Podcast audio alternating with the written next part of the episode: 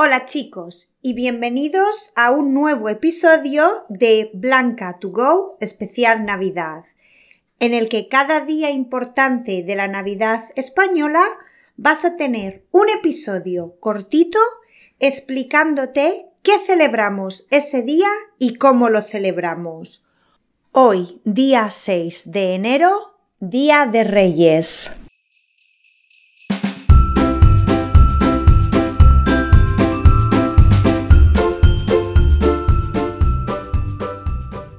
Ya están aquí, han venido los reyes. No sé si sabéis la historia de los reyes magos. He mencionado algunas cosas en algunos de los episodios anteriores de estos que estamos dedicando a la Navidad. Pero os la voy a contar completa, más o menos, en versión resumida. Cuando Jesús nació, los reyes magos de Oriente vieron una estrella fugaz que era la señal de que había nacido el rey de los judíos y comenzaron a seguirla porque sabían que les llevaría hasta el niño Jesús. Pero claro, ellos viajaban de Oriente a Jerusalén. Es un camino largo, así que tardaron en llegar. El niño nació el día de Navidad, el 25 de diciembre, y ellos llegaron el día 6 de enero. Además, si recordáis, en el camino se encontraron al rey Herodes, que quería saber dónde estaba el niño Jesús para presentarle sus respetos, pero en realidad quería matarle. Por eso cuando los reyes llegaron a Belén, dejaron sus regalos y volvieron por otro camino. ¿Vale? Pues eso, como ya he dicho, traían regalos. Los Reyes Magos de Oriente no querían llegar a adorar al niño con las manos vacías y trajeron cada uno un regalo. Por cierto, no sé si sabéis los nombres de los Reyes Magos. Son tres y son Melchor, Gaspar y Baltasar. Y como he dicho, cada uno trajo una ofrenda al niño. Melchor trajo oro, que representaba la realeza. Gaspar, incienso, que representaba la divinidad. Jesús como Dios, digamos. Y Baltasar, mirra, que es una esencia que se usaba en esa época para embalsamar cadáveres y que simbolizaba la humanidad del niño. Y también era un poco pronóstico de que como humano iba a sufrir. Por eso los españoles abrimos los regalos el 6 de enero, para conmemorar la entrega de regalos de los reyes a Jesús. Normalmente los reyes nos traen o nos dejan regalos y regalos buenos, probablemente alguno de los que hemos pedido en la carta, porque obviamente los niños españoles escriben su carta a los reyes. Pero si un niño ha sido un poco travieso, ha sacado malas notas, no ha hecho mucho caso a sus padres, es posible que reciba carbón también. Hoy en día es carbón dulce, pero todavía no es bueno cuando eres un niño o una niña levantarte y tener carbón, aunque sea un trozo pequeño entre todos los otros regalos, al menos desde mi experiencia. Yo era una niña muy responsable.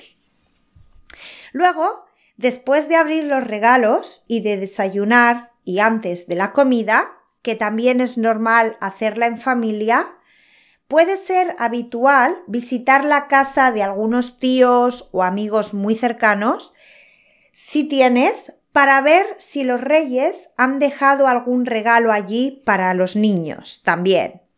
Y luego, por supuesto, otra comida. Y esta comida tiene algo especial a la hora del postre. El roscón o rosco de reyes, que es una especie de pastel Parece un donus gigante con fruta arriba y relleno de nata. No sé si lo estoy explicando bien, pero la verdad es que está buenísimo. Os pondré una foto en la transcripción para que lo comprobéis por vosotros mismos. Y ese rosco viene con una corona de plástico o de papel porque una persona va a ser el rey del día. ¿Y cómo decidimos quién es el rey del día? Pues dentro del rosco podemos encontrar dos cosas. Una va, que es una eh, es como una semilla comestible y una figurita. Pues la persona que encuentra dentro de su trozo de roscón la figura es coronado rey por el día. Y la persona a la que le toca el haba no tiene tanta suerte y necesita comprar el roscón el próximo año. Si las personas se acuerdan, es difícil recordar quién tuvo el haba el año anterior. Y hay muchas personas que recuerdo mi abuelo siempre intentaba comerse el haba. Así que hay personas que pueden jugar al despiste también, lo que sea por no pagar. Y con eso acabaríamos el Día de Reyes. También quiero mencionar un dato curioso antes de acabar, y son las rebajas. Las rebajas es el periodo donde podemos comprar ropa o otro tipo de cosas a un precio más barato, reducido. Pues las rebajas en España empiezan mañana, el día 8 de enero, no como en otros países, porque si empezaran, por ejemplo, el día 26 de diciembre, como en el Reino Unido, todo el mundo esperaría hasta entonces para comprar los regalos de Reyes. Pero no, no tenemos esa suerte.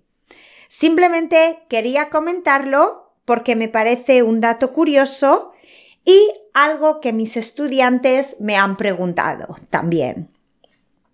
Pues eso es chicos, el Día de Reyes y el fin de estos episodios especial Navidad en los que os he intentado transmitir un poco las fiestas y celebraciones españolas.